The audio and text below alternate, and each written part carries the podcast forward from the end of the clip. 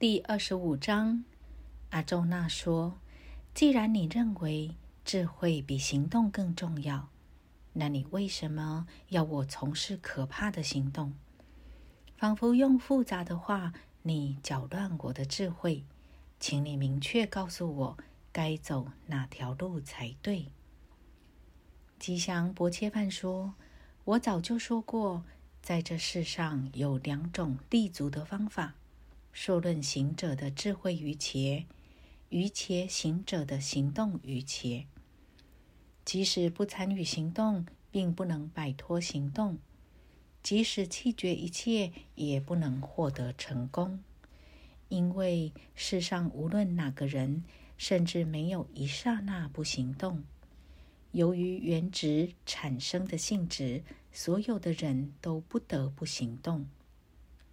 控制了行动感官，心中仍留恋感官对象。这种思想愚痴的人，他们被称作伪善者。用思想控制住感官，凭借行动的感官从事行动而不执着，这样的人是佼佼者。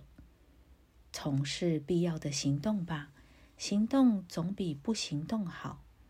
如果你拒绝行动，恐怕生命都难维持。除了为祭祀而行动，整个世界受行动束缚。摆脱执着，阿周那，你就为祭祀而行动吧。在古代，生主创造众生，同时也创造祭祀。说道：通过他生育繁衍。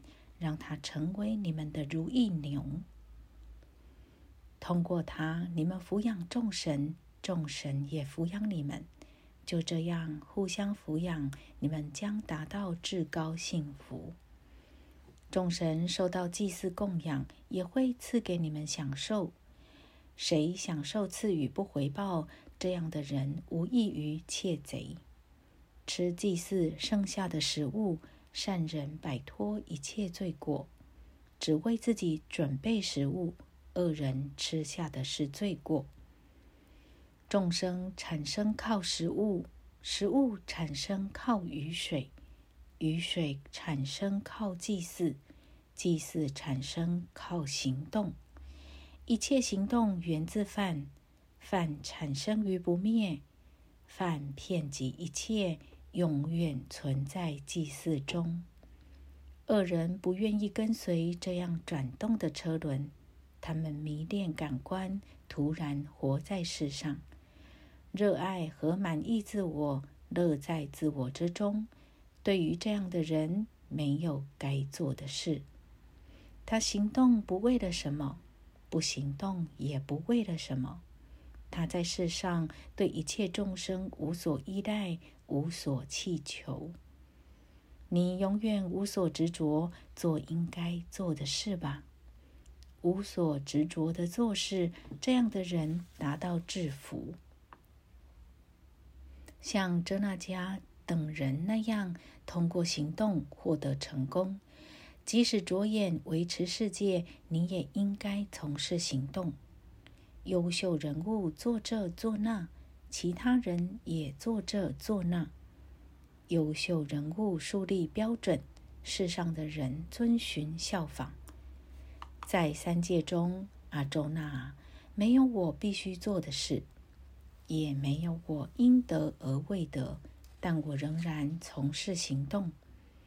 我原本不知疲倦，一旦停止行动，阿周那所有的人都会效仿我。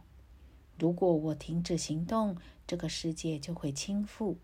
我成了混乱制造者，毁掉了这些众生。无知者行动而执着，婆罗多子孙阿周那。为了维持这个世界，智者行动而不执着。智者按照一切行动，尽管无知者执着行动，也宁可让他们这样，不要让他们智慧崩溃。一切行动无例外由原值的性质造成，而自高自大的愚人自以为是行动者，洞悉真谛的智者知道性质和行动的区别，认为性质活动在性质中，他们不执着。昧于原质性质的人，执着性质造成的行动；然而知识完整的人，别搅乱知识片面的人，把一切行动献给我，抛弃愿望，摒弃自私，专注自我。排除烦恼，你就投入战斗吧。如果谁能遵循我的这个教导，始终如一，怀抱信仰，毫无怨言，就能摆脱行动束缚。昧于一切知识的人，贬损我的这个教导，拒绝遵循。你要知道，这些无知者遭到毁灭。甚至富有知识的人也按照自己原职行动。一切众生趋于原职，强行压制有什么用呢？感官的好恶爱憎，全都依附感官对象。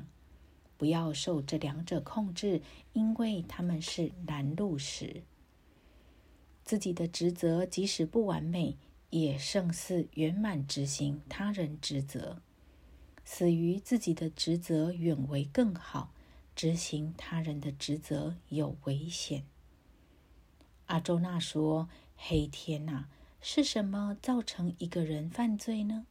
他仿佛不是自愿，而是被迫犯罪。”吉祥伯切饭说：“这个欲望，这个愤怒，它的来源是忧性，极其贪婪，极其邪恶。要知道，敌人在这里。”犹如烟雾笼罩火焰，犹如灰尘蒙住镜子，犹如子宫隐藏胎儿，智慧这样被他蒙蔽。欲望形同烈火，从来难以满足。智者永恒之敌是他蒙蔽智慧。